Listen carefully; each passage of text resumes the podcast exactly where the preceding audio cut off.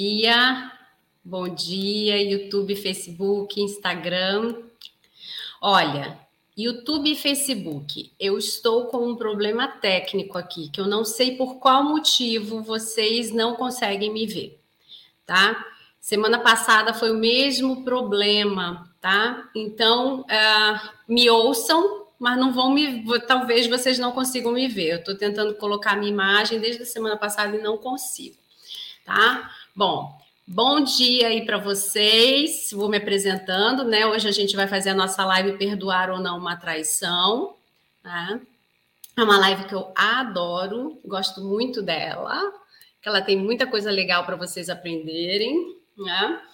É, Para você que não me conhece, meu nome é Carla Cunha, sou psicanalista clínica, terapeuta de casais e da mulher e treinadora do comportamento e da comunicação familiar. Temos uma mosca aqui também. Ó, vocês que estão no YouTube e no Facebook que não estão conseguindo me ver, né? Não viram a mosca passar. Bom, Vamos começando aqui, eu vou dizendo para vocês primeiro algumas coordenadas sobre essa live, tá? É, para quem viu meus stories de, de, hoje e já de alguns dias, é, eu tenho falado com vocês bastante a respeito de você seguir poucas pessoas ou seguir um profissional só, que não precisa ser eu, não é puxar a sardinha, se você quer ficar comigo, que beleza, me sentirei muito lisonjeada, tá? Mas por que que eu falo isso? Muitas de vocês vêm para mim dizendo que estão tendo ansiedade de tanto que vocês veem coisas, né, nessa internet falando a respeito de traição. O que, que é que pode estar acontecendo aí com você? O seu algoritmo está viciado nesse negócio, né? Então presta atenção nisso. Será que você não está fazendo pesquisas demais? E quanto mais pesquisas você faz a respeito disso, o seu algoritmo mais traz coisas para você. Então, muito cuidado com isso, porque senão você acaba não conseguindo ver o mundo, né? Porque você só vê isso o tempo inteiro na sua vida, né? Trate-se bem, tá? Então, escolha o profissional adequado para você. Fico feliz se for eu tá? Mas, enfim, é, não, não se coloca nessa situação de ficar viciada em ver isso, porque senão você cria um problema na sua vida diferente, tá? Bom, então vamos lá. Essa live não é live de passar pano, porque quando eu acabo essa live, quem pega ela pela metade, principalmente, né? vem falar assim, então você está defendendo todo, tudo que ele fez, você está não sei o que. Não, a gente está explicando um processo, tá? Dentro do processo da vida, a gente precisa saber exatamente o que, é empatia. A maioria não sabe. A maioria acha que empatia é se colocar no lugar do outro, né? Bom dia, Lúcia, bom dia se colocar no lugar do outro é conselho, não é empatia, né? Vamos ver uma coisa?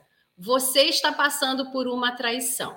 Você tem a sua história de vida, você tem a sua história familiar, né, da sua família de origem, os seus vazios, os seus problemas, as questões que estão acontecendo com você e que você roda em círculos e você não sabe resolver, né?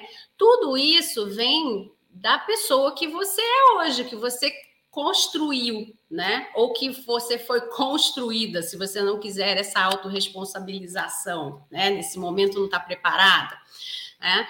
Tudo isso constitui quem é você. E aí vem eu, que tenho outro conhecimento, que tenho outra história de vida, que tenho outra história familiar, e aí eu venho e falo para você, eu no seu lugar Estou sentindo a sua dor, estou vendo o que você está sentindo, estou entendendo o que está acontecendo com você. Então, olha só, no seu lugar eu faria X. Aí você não consegue fazer. E aí, o que, que é que acontece com você depois que você não consegue fazer? Você começa a entender que você não é capaz, que você não, com você não funciona mesmo, né? A sua autoestima vai sendo rebaixada. Por quê? Porque você ouviu um conselho, você não foi vista sobre quem você era, quais eram as suas capacidades, quais eram as suas possibilidades. né? E aí você está tentando fazer uma coisa que uma outra pessoa fez e que para ela deu certo. Deu certo para ela exatamente porque ela é ela. Para você vai dar certo de um outro jeito, para outra pessoa de outro jeito, de outro jeito, de outro jeito, né? Isso serve tanto para você cuidar de você e se preservar, para você entender, por exemplo, que muita coisa que você vê por aí você pode se machucar e se atrapalhar, quanto também para você olhar para o seu marido, né? Quem é o seu marido? De onde ele veio? Qual é essa família de origem? Quais são os problemas que essa família carregou? Quais são os, os vazios internos que ele tem?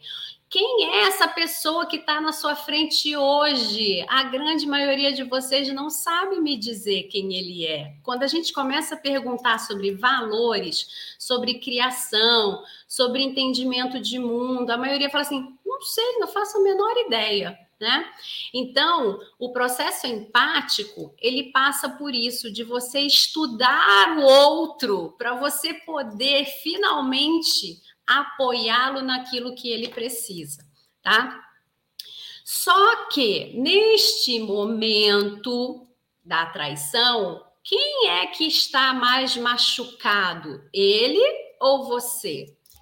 Certamente é você. Ele pode ter cometido uma traição porque ele se sentiu machucado, mas é, não justifica a resposta que ele deu. Quem está mais machucada no momento é você. Então, você, nesse momento, precisa ter o um olhar empático de entender quem ele é, mas você precisa priorizar você. Se você priorizar ele ou o casamento, você vai salvá-los e você depois vai cair numa rodinha de desespero, porque você não vai verificar se ele verdadeiramente se arrependeu, você não vai conseguir verificar se o que você fez com a outra é, trouxe mais problemas para você do que solução, por exemplo, muitas mulheres que vão terminar o relacionamento do marido com a outra, né? Depois elas ficam naquela dúvida: ele teria terminado com ela por, por mim? Será que ele terminou mesmo? Porque afinal de contas fui eu que terminei. Aí depois muitas descobrem que ele voltou com ela, porque afinal de contas ele foi proteger a amante de você, que é a louca, entre aspas, né? E aí a louca teve que ser contida por ele. Então, tudo isso faz com que a gente tenha sim que pensar de forma empática, mas neste primeiro momento da dor, você precisa pensar em você.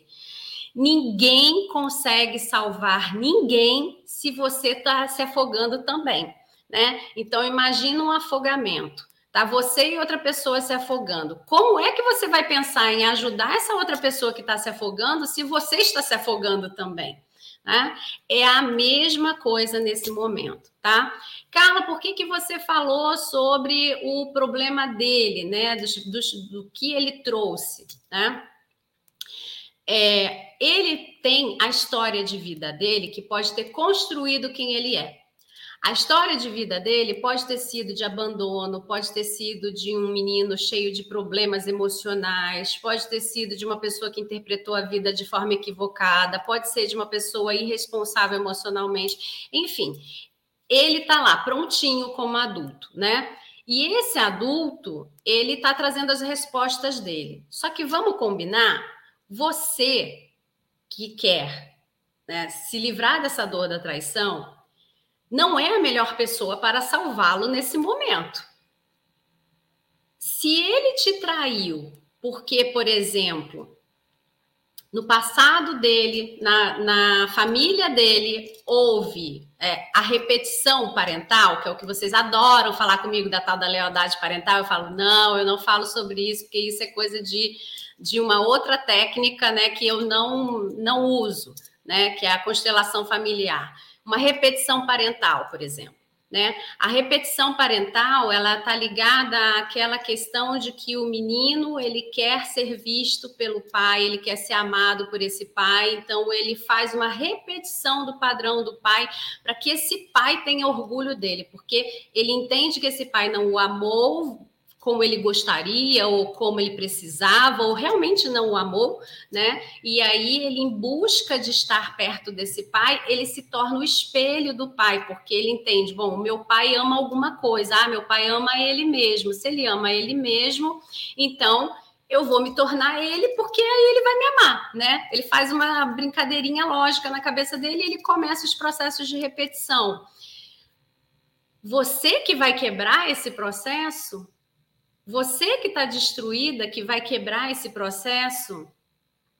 Então você precisa se reconstruir primeiro para você ser um exemplo fortalecido e de uma pessoa que não admite traição dentro do casamento, porque um, um casamento com traição é um casamento doente.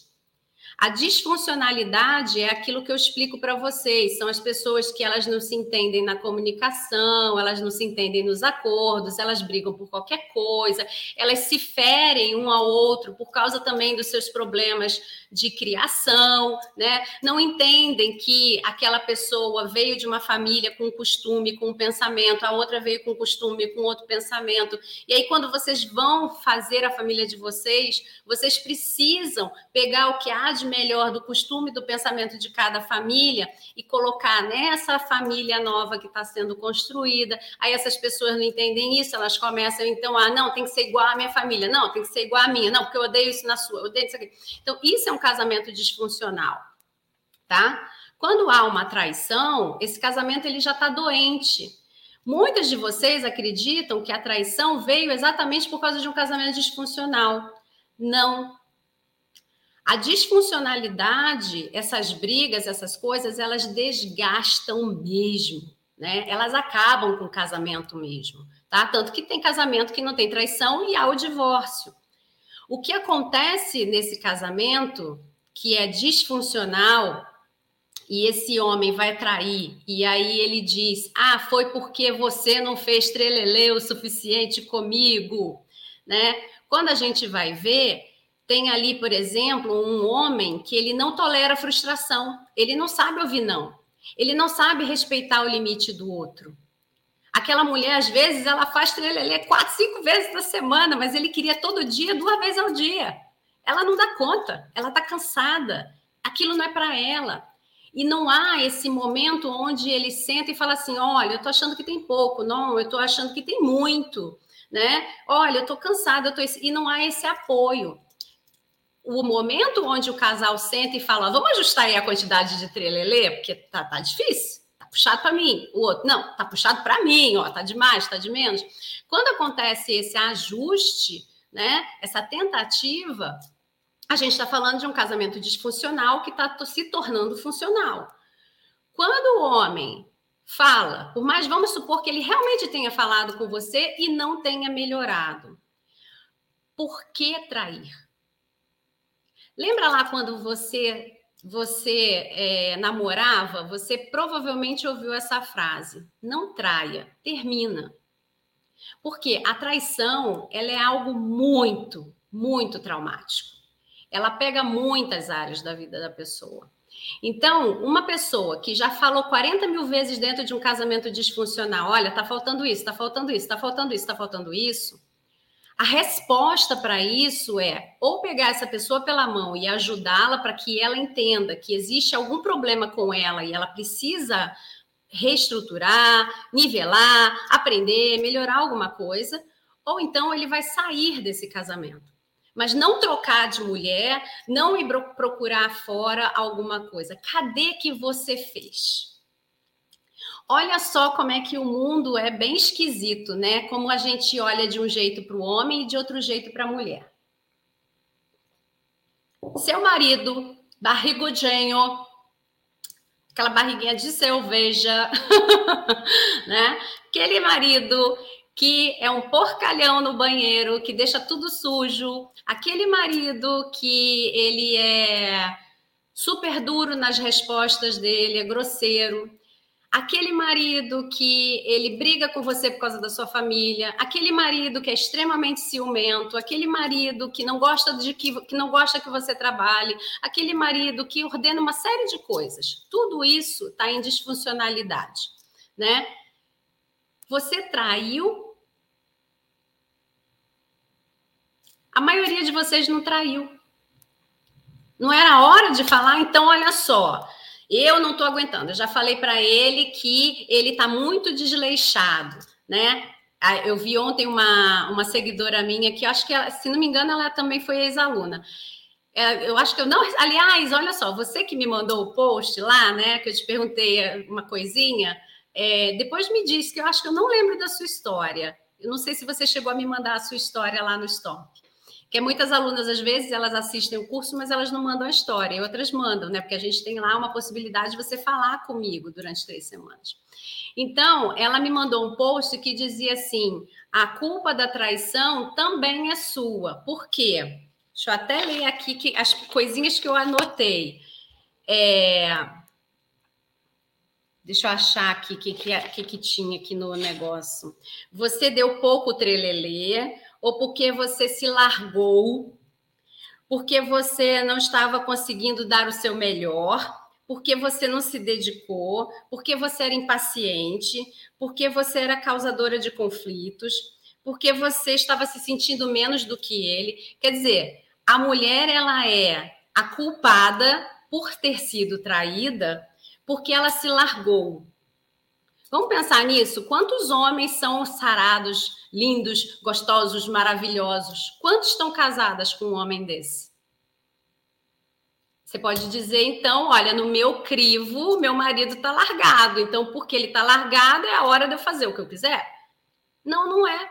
Não, não é não. É hora de você falar para ele assim, olha, você está muito largado. Isso para mim não me não me deixa com vontade de trelelê não, queridão, né? Porque para você ele falar, ah, você tá baranga, tá largada, tá não sei o quê, você tá descuidada. E aí, vocês sabem que eu não falo de religião, mas esse eu vou trazer esse rapaz, esse senhor, sei lá qual, qual é a idade dele, que eu acho que ele deve ser bem parecido com a minha idade, né? que é muito famoso na internet, que é um pastor que fala para casais.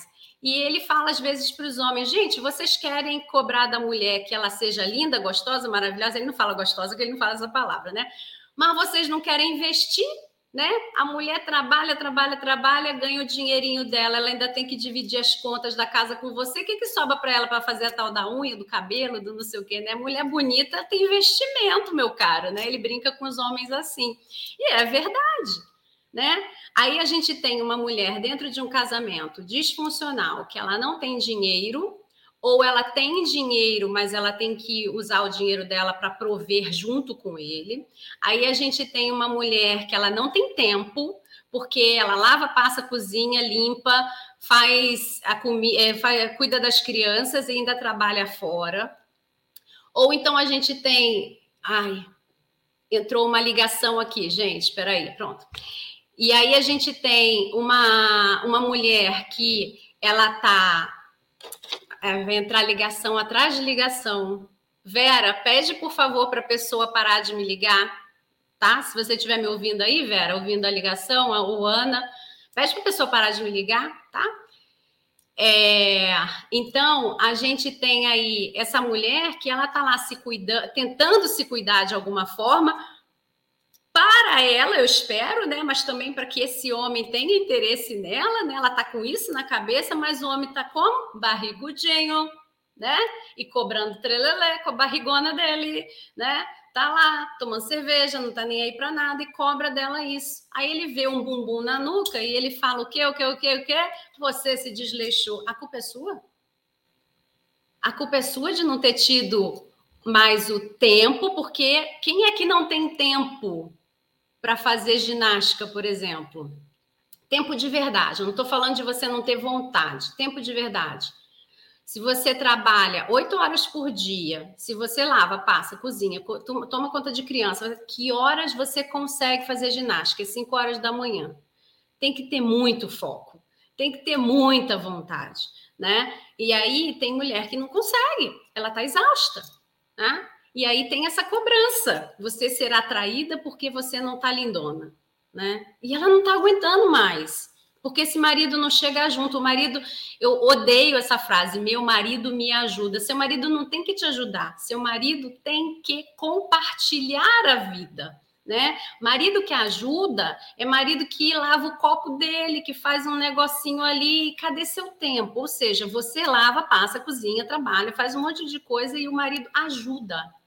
E você ainda fala: "Nossa, não tem nem que reclamar, meu marido me ajuda". Não, seu marido vive, se ele é pai, ele faz o papel de pai e você é o de mãe. Se ele é marido, ele faz o papel de marido e você é o de esposa. Se ele coabita com você numa casa, ele tem que fazer o papel de uma pessoa que está coabitando numa casa, para que todo mundo possa ter a sua vida para ser vivida também, né?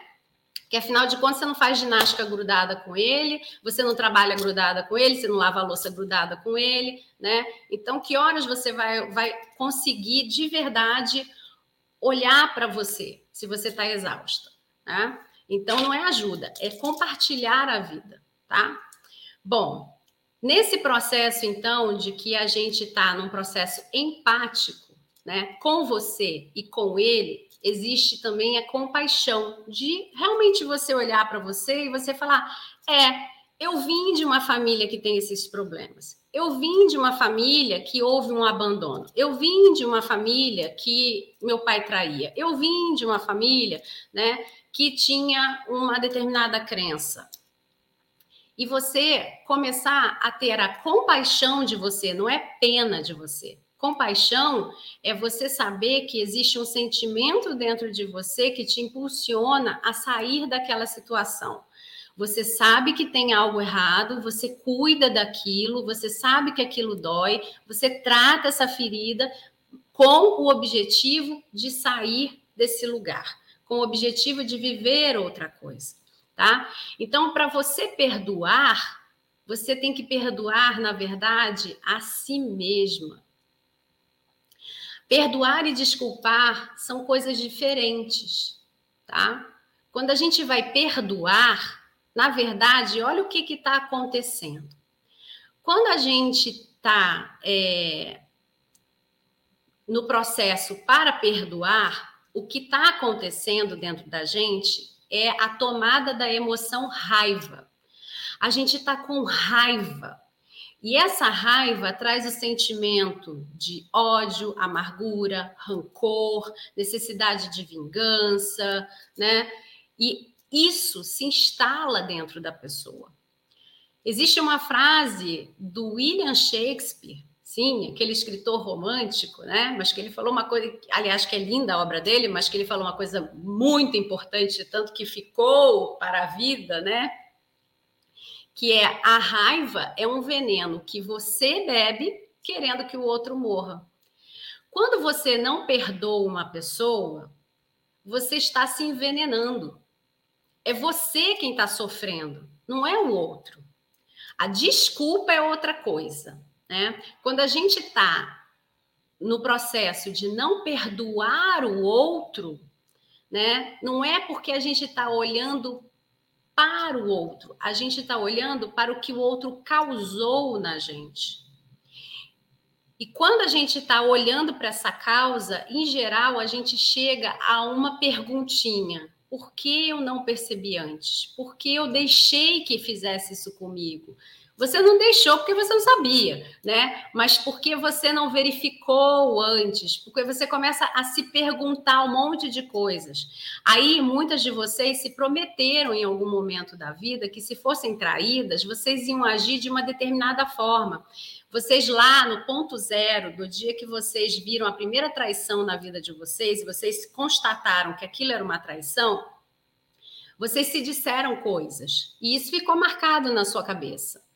Essa marca que fica, ela pode ter se desenvolvido e você, cada vez mais que viu traições, você pode ter pensado exatamente da mesma forma, como pode ter até ressignificado. Mas a maioria continua pensando da mesma forma. Se fosse comigo, nossa, olha o que ela está vivendo, eu teria jogado fora, eu teria traído, eu teria saído, eu teria. Então, você diz um monte de coisa que você faria.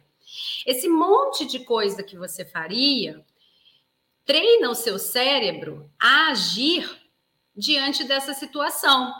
É igual quando você vai fazer uma palestra e você vira para você e você fala assim: olha, eu vou entrar eu vou falar assim, assim, assim, assado. Se a plateia olhar para mim, eu vou conseguir concentrar num ponto fixo lá na frente, que é para eu não me desconcentrar com o olhar da plateia você começa a se treinar para aquela situação. Quando você chega lá, é claro que a situação ela é fluida, né? Ela acontece de várias formas diferentes e aí você começa a se adaptar ao momento.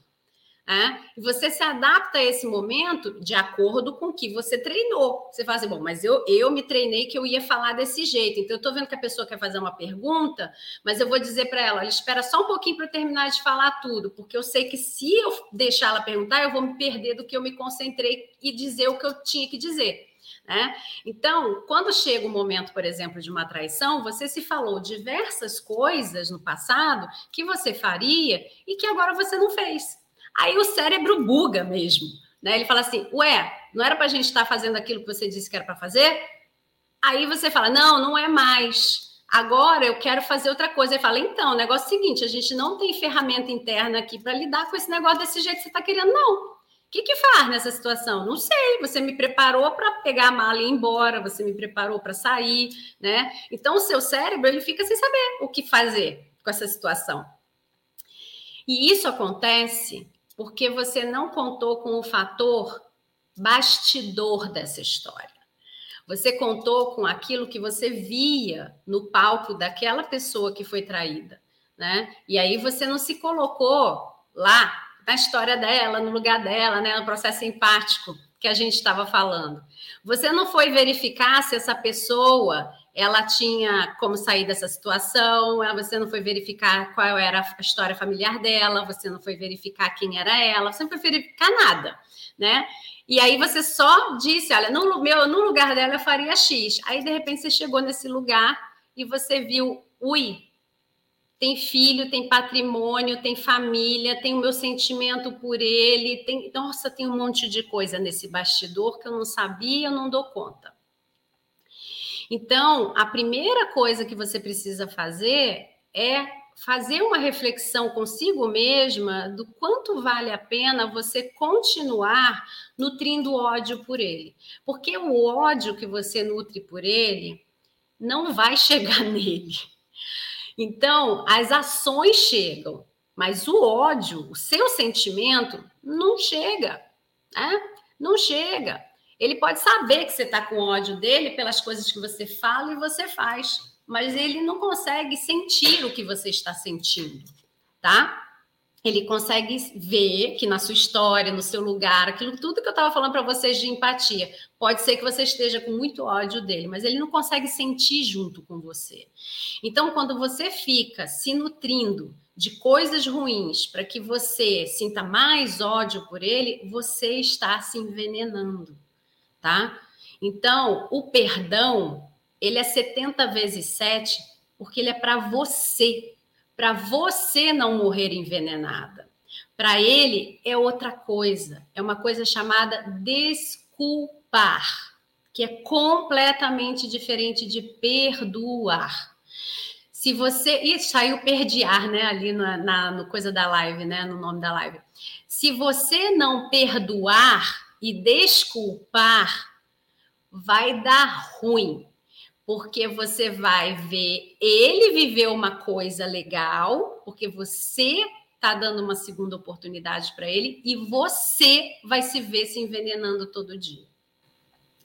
O perdão é com você, para você parar de se envenenar, para você aceitar o seu luto de que aconteceu, Agora, eu já vi que esse casamento que aconteceu, ele tem uma série de situações as quais eu não sei se ele estava ali ou não. Eu não consigo ver é, se esse momento que a gente estava vivendo de felicidade era real ou fantasia. Então, por isso que eu falo para vocês, tem que ressuscitar, minha filha. Morreu aquele casamento e a gente agora vai fazer um novo casamento, vida nova, águas novas, tá? Então, é uma nova vida na restauração de um casamento. Porque senão você fica batendo e voltando no passado toda hora, dizendo para você: e aquele momento? E aquele momento? Aquele momento foi verdade, aquele momento foi mentira, aquele momento aqui. Então a gente ressignifica esses momentos importantes, mas alguns momentos a gente vai deixar no passado, porque vai ser vida nova, tá? E o perdão é um processo importantíssimo de acontecer para a sua cura. Porque o perdão não tem a ver com ele, não. O perdão tem a ver com você parar de sentir dor. O que, que tem a ver com ele? O processo de desculpar. Desculpar uma pessoa é você decidir se você quer dar uma segunda chance. Isso é que importa para ele. Perdão é contigo. Por que, que muitas pessoas vêm, elas dizem assim: eu dei uma segunda chance para ele, parece que a vida dele está maravilhosa, Carla, mas eu estou aqui me estripando, estou morrendo de dor. Quando a gente vai ver, ela não teve o perdão dado, nem para ela, nem para a situação, nem para nada. Ela está lá ruminando o ódio dela dentro dela. E aí é claro que ele está ótimo, porque você fez uma coisa incoerente. Você não perdoou, mas você deu o processo de desculpas não vai rolar. né? Então você precisa perdoar dentro de você para você poder dar essa segunda chance. Por isso que eu falo para vocês que é importante que vocês se deem um tempo. Logo após a traição, em vez de sair correndo para salvar o casamento, brigar com a outra, fazer, sei lá, um barraco, olha para você primeiro. Perdoe-se por tudo que você precisa se perdoar. Porque, inclusive, evita que você tenha atitudes piores, que vão trazer mais problemas lá na frente para você. Como, por exemplo, eu tenho várias que fazem barraco e aí depois elas estão restaurando o casamento delas de verdade, porque o casamento está indo legalzinho, o marido está lá arrependido, ele está refazendo tudo, ela está se cuidando, não sei o quê, mas aí o que que fica? Ela fala, Carla eu morro de vergonha das pessoas que sabem.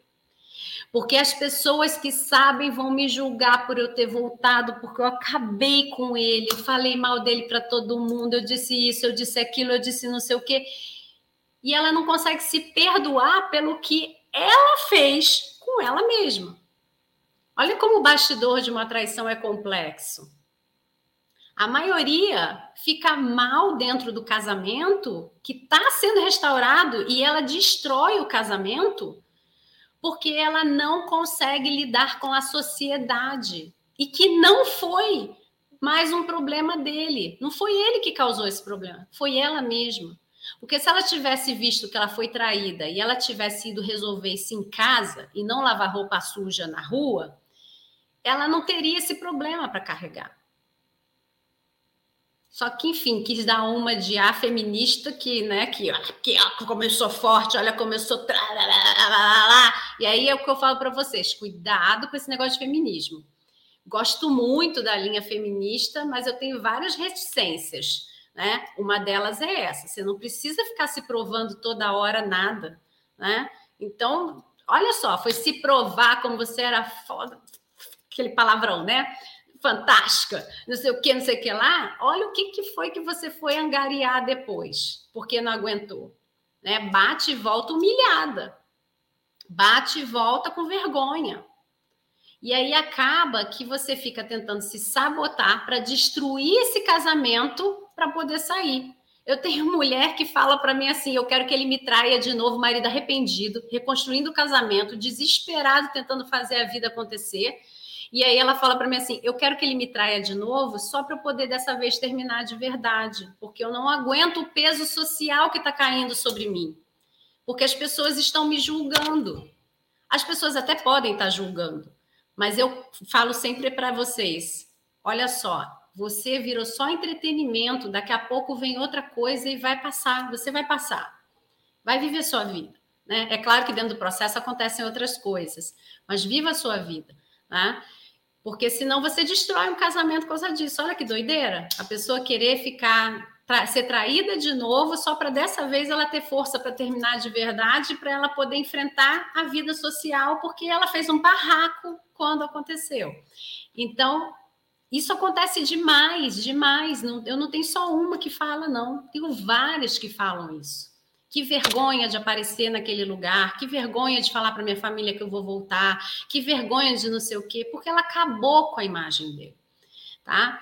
Então, a live é, hoje não é para a gente passar pano para ele, é para você entender o processo, tá?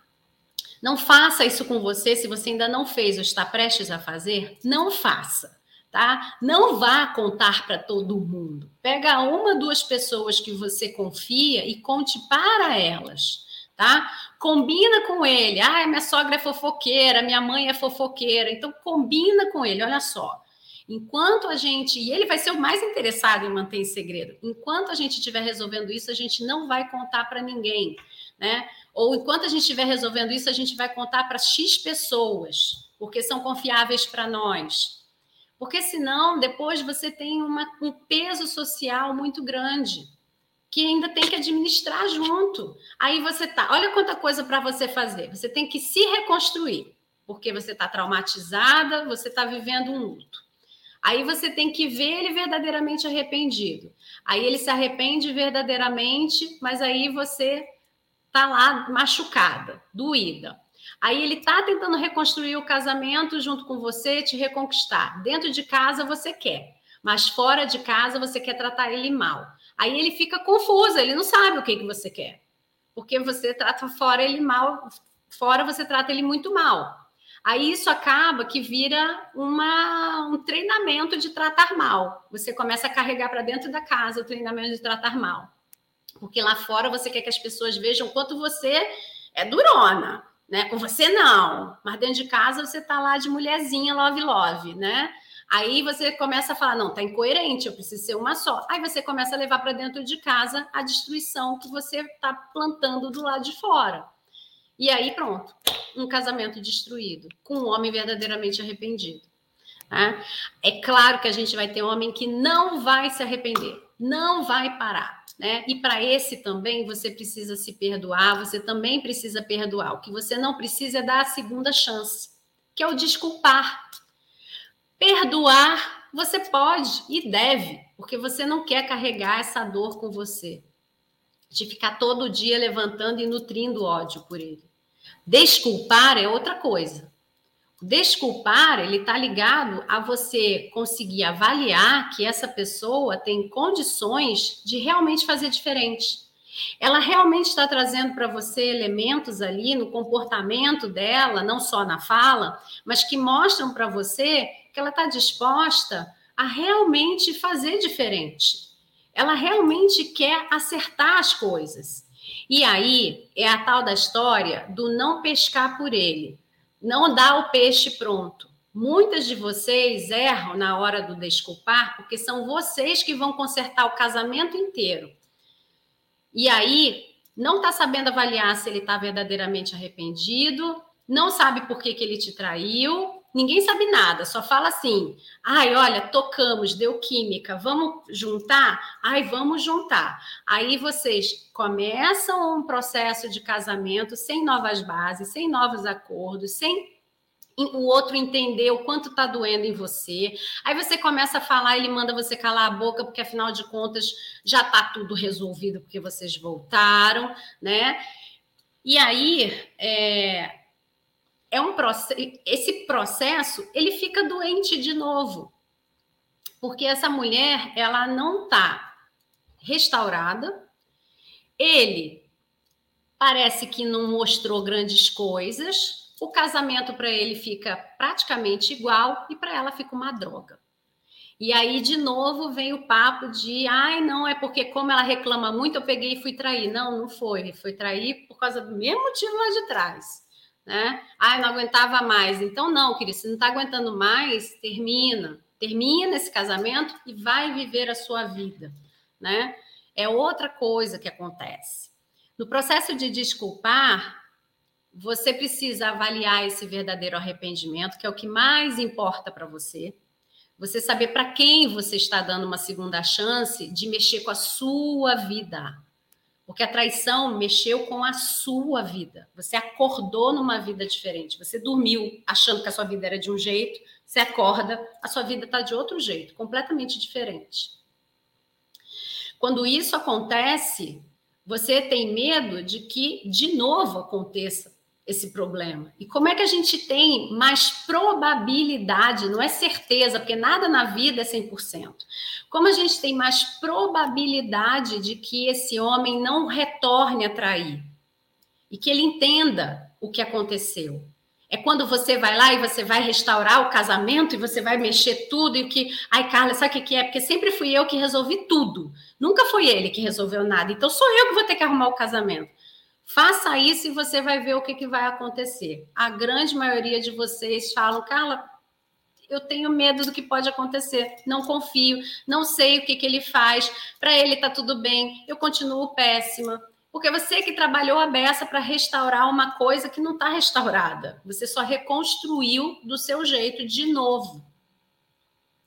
Para restaurar, a gente precisa de duas pessoas, não tem jeito, tá? Ele precisa ter se arrependido do que ele fez, porque o arrependimento leva a uma dor que também é um trauma. E essa dor faz com que ele sinta dor. E é claro que é muito mais fácil ele querer pensar no prazer da, da traição. A traição é só prazer.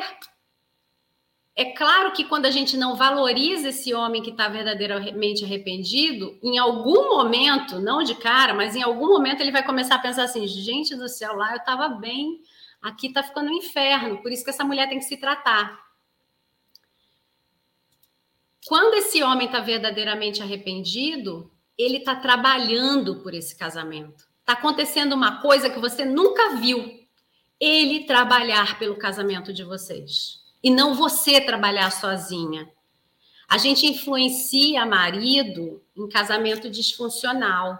Casamento disfuncional, se você tá uma pessoa bélica, se você tá uma pessoa que combativa, uma pessoa rancorosa, raivosa, cansada, para tudo, vamos fazer um trabalho com você e você vai ficar melhor e isso vai fazer com que você seja influência positiva para ele. Ele vai começar a admirar os seus resultados, ele não vai querer saber como você fez.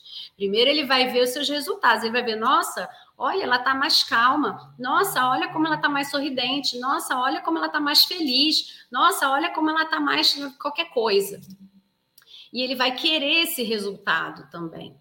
E aí, ele usufruindo desse resultado com você, ele começa então a querer saber como você fez. Aí ele começa a mudar. Esse é o processo de um casamento disfuncional, onde não há um casal procurando ajuda, tá só a mulher desesperada trabalhando, né? Agora, numa traição, se você faz, faz isso para influenciá-lo positivamente, você não tem a certeza, né, ou a, a, a, a, ideia de probabilidade de se ele vai voltar a trair ou não. Porque tá, vai ficar ótimo mesmo para ele. Não é que você tem que transformar o casamento no inferno porque você foi traída. Não é isso, pelo contrário.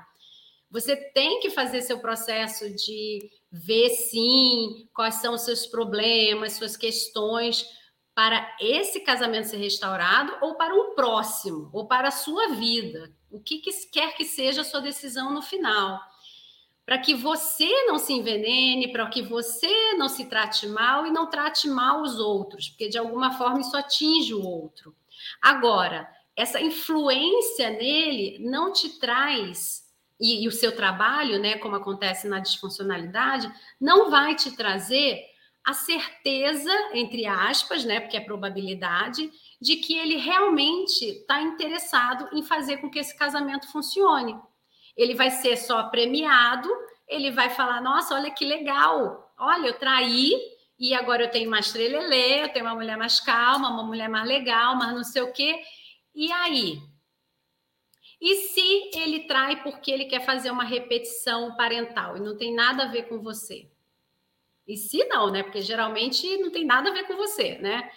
E se ele trai porque ele não é uma pessoa que tem um limite, um, uma tolerância à frustração. Ele não gosta de ouvir não. E se ele trai porque ele está viciado em pornografia? E se ele trai porque ele tem alguma questão, uma, alguma, algum, transtorno, alguma coisa que não foi diagnosticado, enfim, e que ele tem uma libido super alta e você não dá conta? E se, e se, e se, e se, né? E aí, nisso, fica você trabalhando, trabalhando, trabalhando, trabalhando, trabalhando e com dúvida, dúvida, dúvida, dúvida, dúvida, dúvida, né? Sem saber o que fazer da, da sua vida, sem saber que casamento que você tá. Quando você tem um marido que ele verdadeiramente está arrependido, como ele está sentindo dor também, imediatamente ele começa a ter novos comportamentos. Todos os comportamentos de um casamento disfuncional, Carla? Não os comportamentos relacionados ao arrependimento dele. Aquilo que ele fez, que, fez e que fez essa cisão no casamento de vocês. Aquele de jogar toalha em cima da cama, de ser mais ríspido, não sei o quê. Esses comportamentos, provavelmente, eles vão voltar. Ele vai tentar fazer bonito um tempo, mas provavelmente vão voltar, porque é uma disfuncionalidade que daqui a pouco com o passar do tempo e, o, e, a base do arrependimento sendo bem feita, vocês também vão acertar, porque não vai mais fazer sentido ele querer fazer uma coisa que ele sabe que faz mal para você, e ele vai começar, tá, hoje eu vou pendurar a toalha na, no toalheiro, aí você vai elogiar, igual disfuncionalidade mesmo, olha, que legal, que bom que você fez isso, eu fico muito feliz quando você pendura a toalha, e eu não preciso catar ela no chão, em cima da cama, fico muito feliz. Então, você, você lá na frente, você vai resolvendo as disfuncionalidades que existiam. Só que antes precisa ser visto uma outra coisa, que é emergente, né? Que, aliás, que é emergente, não, que é urgente, né? Usei a palavra errada, que é urgente, né? E que tá, tá latejando de dor. Esse marido que tá também com dor, ele vai fazer coisas para arrumar esse casamento. E você vai ver. A mulher que tem um marido verdadeiramente arrependido, dificilmente ela tem dúvida do arrependimento dele. Pode ter uma risquinha de dúvida? Pode, porque você está traumatizada. Mas a maioria fala: não, eu vejo mesmo o esforço dele, eu vejo o que, que ele está fazendo, eu vejo ele ele tentando restaurar o casamento, resgatar a família, colocar a cabeça das crianças em ordem, né? Quando são pais e mães se preocupam muito em não traumatizar essa criança, né? Para esse negócio em você, gente, tá? Só vocês, um, um, um, parêntese, né? Que eu sempre falo para vocês sobre a responsabilidade emocional, né? Responsabilidade afetiva. Filho é filho. Pai e filhos é uma relação completamente diferente da relação da traição. A traição aconteceu entre homem e mulher, não é entre pai e filhos, não é entre mãe e filhos, tá? Não fale mal dele para seus filhos. Não fale. Você fazer isso é você querer perpetuar esse problema na sua vida, tá? Não que vá repetir uma traição lá na frente, mas você cria pessoas inseguras, no mínimo tá? Então, para com esse negócio. O problema é seu e dele. Criança não tem nada a ver com isso. Filhos adultos também não tem nada a ver com isso, tá? É cada um resolvendo a sua relação direta com o indivíduo. Então, esse marido que ele está recebendo uma segunda chance, ele pode ter feito um pedido formal ou não de desculpas, tá? É, ele pode ter conversado com você ou não, mas o que importa é o que ele está fazendo para reconstruir esse casamento, tá? Ele está realmente empenhado em fazer coisas. E aí você fala, mas Carla, ele não sabe como fazer, né? Gente, e você? Você sabe? A maioria das pessoas não sabe e a gente vai procurar ajuda. E esse homem verdadeiramente arrependido, ele pede ajuda de alguma forma. Ele pede ajuda para você, ele pede ajuda para os amigos, ele pede ajuda, enfim, alguma coisa ele vai fazer. ele vai conseguir fazer. Ele não vai ser o homem que está perdido no, no, na rua e vai falar: não, eu vou gastar o, o tanque inteiro de gasolina, nem que eu pare, empurre o carro, mas eu não vou perguntar o caminho. Ele vai perguntar caminho, ele vai pedir ajuda de alguém. Tá? Então, não fique assustada achando, ah, o meu marido não vai fazer nada. Se seu marido não vai fazer nada, a gente já tem que observar aqui uma outra coisa. Tem arrependimento verdadeiro aí? né? Porque é quase impossível uma pessoa verdadeiramente arrependida ela simplesmente parar e não fazer nada. Por isso que a gente tem que olhar também individualmente, porque é quase impossível, mas pode acontecer. Pode acontecer de ser uma pessoa que ela tem tantas barreiras emocionais que ela trava e ela não sabe o que fazer quando ela fez besteira. E a gente tem que ver, né? Tem que ver por que, que ela trava. O que, que, tem, o que, que tem na vida dela, né? Que faz ela travar e ela não conseguir aproveitar uma segunda chance, né? Se ele se diz verdadeiramente arrependido, ele não faz nada com essa segunda chance, né? O que, que é que está acontecendo com ele? Ele nem é aquele antigo homem que faz um monte de besteira, mas também não é um homem que está fazendo nada para reconstruir. O que, que, é que está acontecendo? Será que está verdadeiramente arrependido ou será que ele tem uma trava emocional que faz ele simplesmente paralisar? Né? Então, tudo isso tem uma avaliação que é individual, né? Que a gente conversa, eu e você, às vezes eles, né? Eles querem vir também, é muito legal quando eles pedem para vir. Isso acontece no Stop, na mentoria, no Pare de Trair, que é o curso para eles, na terapia, claro. Né? Então, eu estou sempre aberta para falar com eles, inclusive.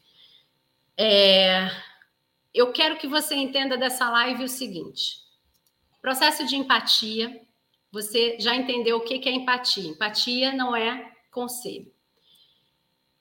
Processo de você se perdoar. É importantíssimo que você se perdoe, que você tire essa dor de dentro de você. Não está conseguindo? Venha. Venha para o lado de cá para te ajudar, para a gente poder fazer um trabalho com você, para você tirar isso de você. Quando você ressignifica, quando você restaura alguma coisa, é porque você olha para trás e ou você vê de uma outra forma, ou você vê exatamente como é, né? Porque na verdade você está vendo de outra forma, porque você está vendo agora como realmente era, né? Porque de repente você estava vendo de uma forma lúdica, vamos botar assim entre aspas, que não era exatamente o que era, mas você precisava se dizer daquela forma para você poder enfrentar a sua vida né? E aí agora você está fortalecida, você vai ver como a coisa realmente é. E aí, com isso, você consegue tomar boas decisões que não te encalacram mais nessa rodinha. Né? Ou então você vai ver as coisas como elas realmente são, né? Porque você já tinha coragem para ver, mas você não tinha coragem para agir. E aí você está ali paralisada.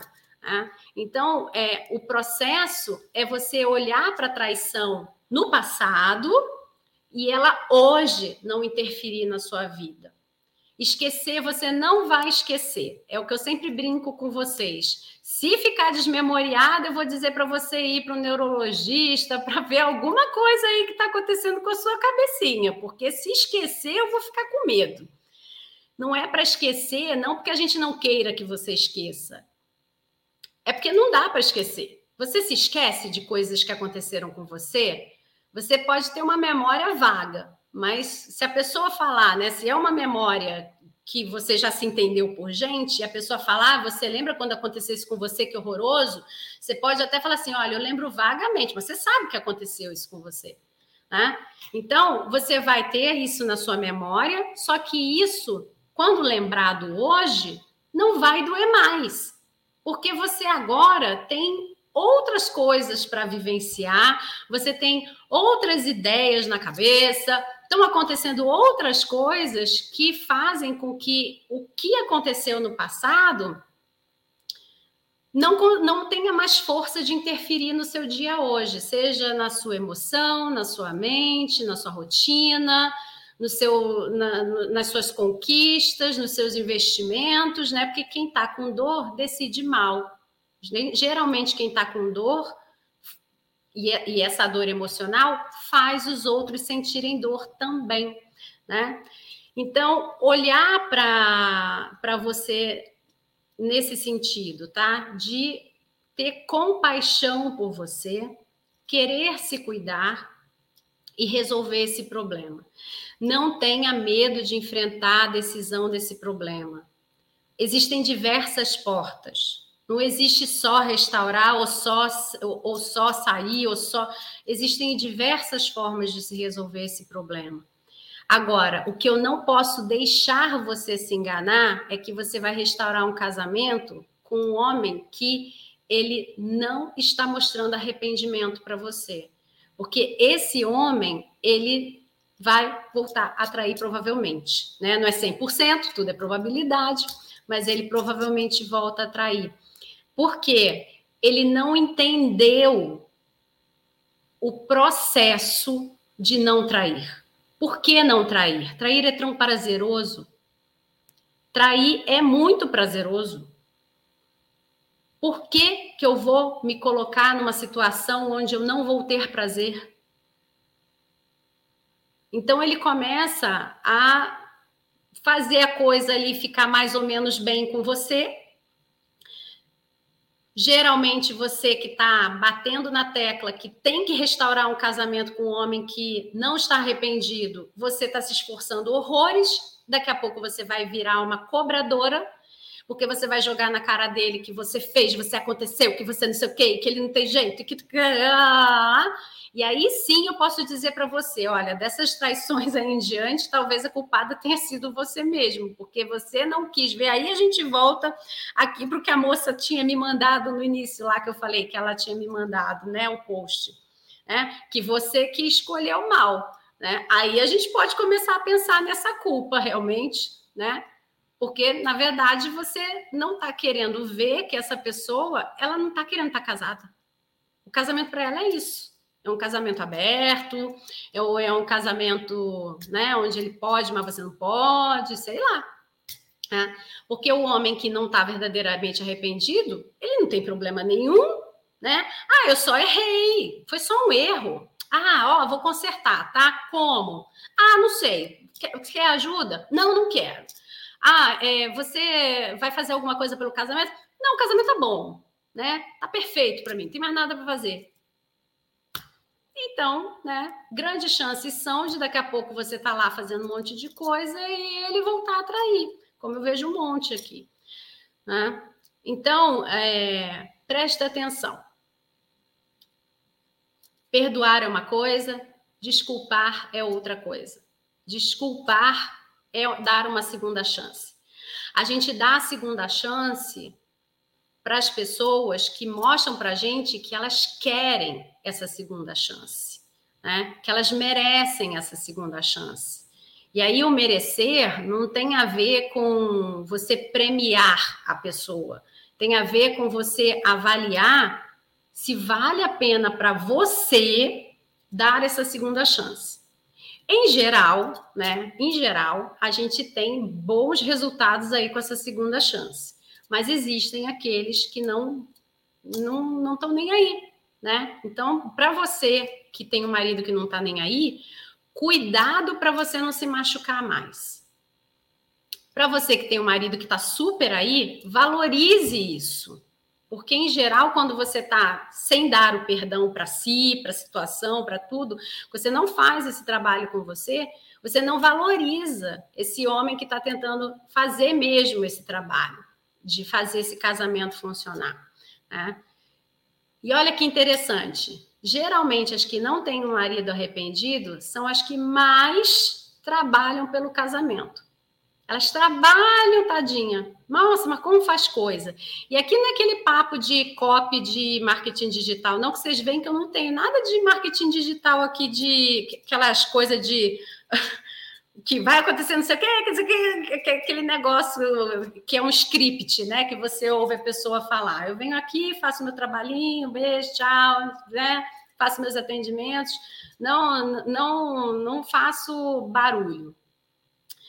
É, quando você tem essa, essa pessoa, até me perdi, fui ler aqui um negócio. Quando você tem essa pessoa é, arrependida, é, é, que está verdadeiramente arrependida, você vai trabalhar muito pouco. E aí não é copy de marketing digital, é isso que eu queria falar né? Você vai trabalhar muito pouco, porque você vai estar, na verdade, trabalhando pouco no casamento, mas você vai estar trabalhando muito com você. E ele vai entender isso, que você vai precisar trabalhar você para você estar melhor, inclusive para conseguir ajudá-lo quando você se recuperar, ajudar ele nessa reconstrução desse casamento, tá?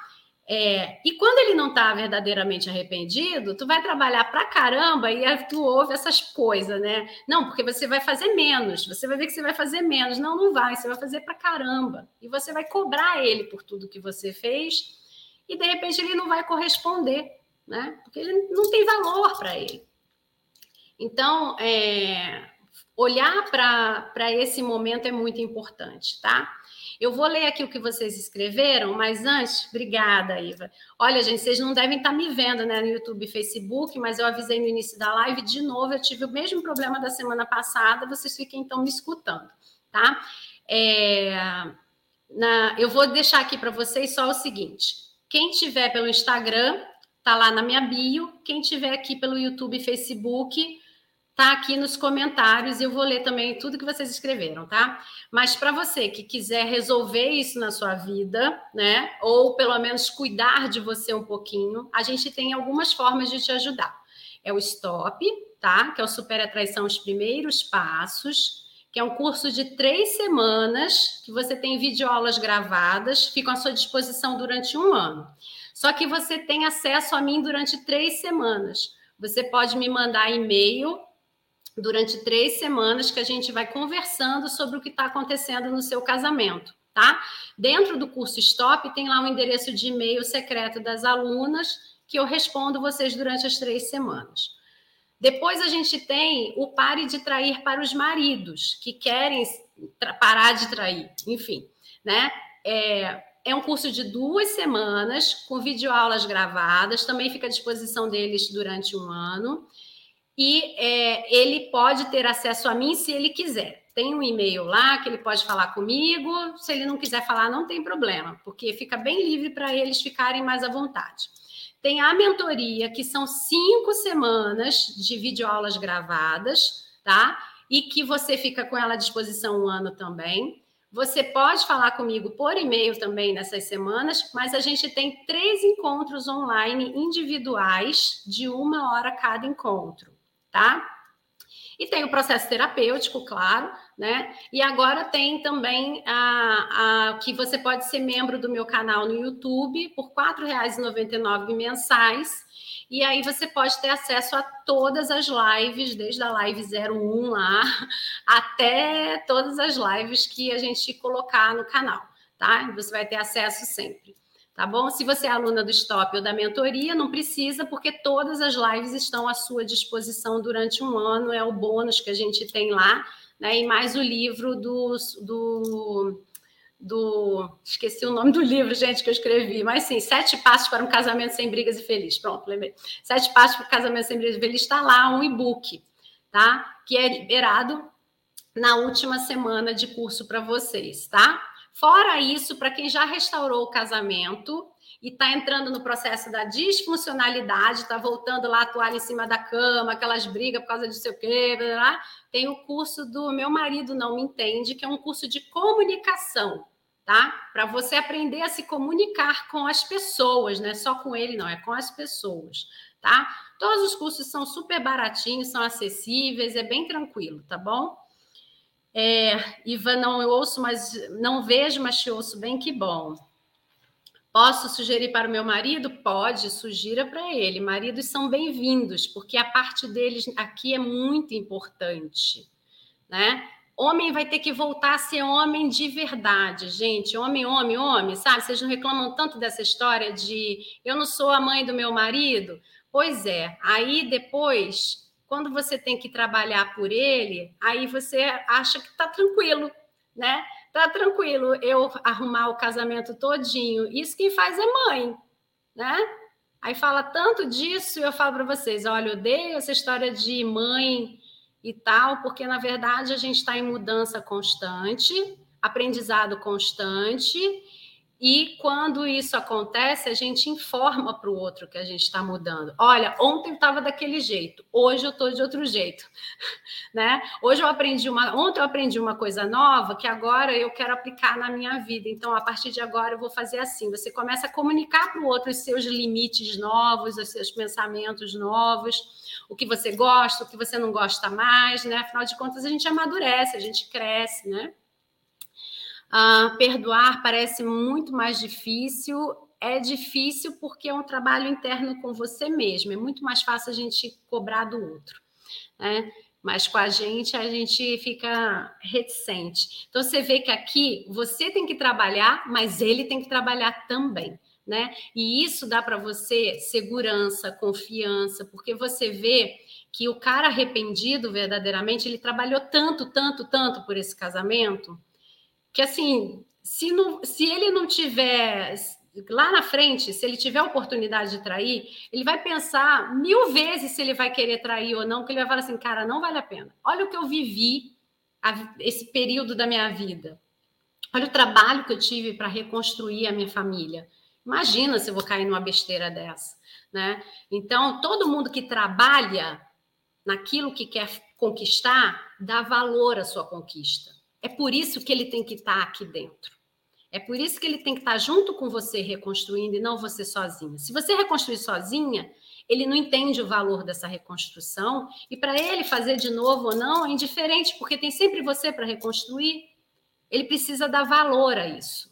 E ele trabalhando junto, óbvio que ele não vai querer fazer de novo, né? E, se, e aí, o óbvio que ele vai querer fazer de novo, se ele estava trabalhando verdadeiramente arrependido, né? Porque aí ele também sentiu dor. Não consigo me perdoar por não ter percebido nada. Se ele não me contasse, isso duraria mais tempo do que durou. Nove anos eu nunca percebi nada. Foi como se eu tivesse ficado em transe por todo esse tempo. Olha só, vem para o lado de cá para a gente trabalhar isso. Agora, o seguinte você não tem culpa de não perceber. Gente, olha só. Muitas pessoas falam assim: ai, porque ele estava num pedido de socorro. Gente, quem está fazendo pedido de socorro está mandando, mandando sinal de fumaça. Se o cara estava fazendo escondidíssimo, a mulher não conseguia desconfiar daquilo, né? Como é que ele estava pedindo socorro? Como a culpa é dela? Ela não tem bola de cristal. Ela não, não foi pedido para ela o socorro. Não tinha mudança no comportamento. Não tinha nada. Como que essa mulher é culpada de uma traição, gente? Como? Sinceramente, eu acho, eu acho perverso colocar a culpa em cima da vítima. A vítima pode ter responsabilidade em algumas coisas, mas ela não é culpada por, pelo processo completo. Ela não é culpada pelas decisões dele. Sim, trair é decisão, gente. Tem ali um milésimo de segundo que a pessoa pode pensar: o que está em jogo? E ela decide que vale a pena fazer. Naquele momento, foi um momento de desamor, curtinho, não quer dizer que ele não amasse você em todo momento, mas aquele momento ele se colocou em primeiro lugar. Ele falou para ele mesmo: Olha, tá doendo aqui um vazio interno, olha, eu tô super excitado e eu preciso fazer um trelelé agora de qualquer jeito, porque senão eu vou ter um treco. Olha, eu sei lá, tô com. Enfim, tem N coisas que passam na cabeça da pessoa em milésimos de segundo e ela pode decidir. Se você está numa situação limite, passam N coisas na sua cabeça. Já viu pessoa que chegou perto de morrer e ela refaz a vida dela todinha? No milésimo de segundo, a pessoa pensa na vida dela todinha. E aí ela tem a possibilidade de tá viva, ai que legal. E aí ela vai decide por fazer a vida dela diferente. Esse milésimo de segundo ele acontece o tempo inteiro para gente. A gente tem o milésimo de segundo e a gente tem muitos muitos momentos para pensar. Não adianta. Se a, se você casa, existe um contrato. Se você casa, existe lá uma outra. E você está pensando na questão religiosa, por exemplo, existe lá que o amor tudo suporta, né? Se o amor tudo suporta, a culpa da traição é sua por você ter sido megera, como o povo diz, né? Ah, é porque você era uma megera, então ele não aguentou, pegou e foi te trair. Não era hora dele suportar, é o que eu falo, gente, quando olha para o homem é uma coisa, quando olha para a mulher é outra coisa. A mulher tudo suporta. A mulher pode reconstruir o casamento sozinha. A mulher pode procurar ajuda. A mulher, a mulher pode, tem que fazer tudo. O homem, nada. Quando é que vai mudar esse negócio? Quando é que a gente vai educar homens para procurarem ajuda, para resolver seus problemas? E não passar da mão de uma mãe para uma mulher que vai fazer papel da mãe. Aí sim eu vou dizer, você está fazendo papel da mãe. Tá? Porque se o amor tudo suporta e você estava insuportável, cadê o tal do amor tudo suporta então? Aí quer dizer que na hora que ele te trai, aí sim está valendo, mas o amor tudo suporta. Suporte essa traição. Olha, e eu sou cristã, vocês sabem disso. Eu sou cristã, eu faço a live da Páscoa, a live do Natal, que eu adoro fazer, mas eu realmente eu não consigo acreditar que Deus olhou para mim e olhou para um homem e falou assim: ó, você, você é isso, você tem que fazer isso, tá? Você vai sofrer horrores. E você, você tá tudo ok, deixa que ela resolve a sua vida. Não acredito. Sinceramente, eu tenho tanta certeza que Deus me ama, mas me ama tanto, tanto, tanto, que ele não faria isso comigo ele vai deixar eu resolver os meus problemas, e quando eu resolver os meus problemas, eu tenho certeza que eu vou estar apta a ajudar o outro, a apoiá-lo, na verdade, né? a incentivar ele até a resolver os problemas dele. Mas se ele quiser também resolver os problemas dele, porque se ele não quiser resolver os problemas dele, eu vou estar jogando pérolas aos porcos. Né? E aí eu não estou falando que ele é um porco, não é isso. É porque está lá na Bíblia, né? Então, tem horas que a gente joga pérolas aos porcos. Você está lá fazendo tudo por ele e não, ele não dá valor. Né? Você dá uma pérola para um, um porco, o que, que ele vai fazer com aquela pérola? Né? Estou né? falando no sentido real, figurado, um porquinho, né? Oink, oink, e uma pérola, né? Então, o que, que ele vai fazer com aquela pérola? Ele não sabe o que, que é pérola. E aí eu vou ficar, então, né, suportando tudo, tudo, tudo, né? E ele fazendo porcaria e eu suportando tudo. Gente, ame-se primeiro e depois vai ter amor para dar para todo mundo na medida certa. Na medida que ele vai entender, né, que é, ele precisa acordar, pelo menos. Tá bom? Bom, deixa eu ver aqui se tinha mais alguma coisa. Carla, sugestão de live sobre a mágoa profunda pós-traição. Mas isso, lindinha, é, é uma live, não dá para fazer live, tá? Porque essa resposta é individual. Tem coisas que a gente pode trazer aqui, porque é, não é que serve para todo mundo, mas que tem uma, uma pega a grande maioria do público, né? As pessoas se identificam. Tem outras coisas que não, que cada uma vai se identificar de um jeito. Por isso que eu falo para vocês, se você está tentando resolver traição, não se enfia em turma. Turma vai botar você no bolo, no geral. Você tem que ser visto individualmente. A gente tem curso aqui e você é visto individualmente dentro do curso. Então você vê, não dá nem para ficar rica, né? Porque ficar rica a gente bota um montão numa turma e salve-se quem puder, né?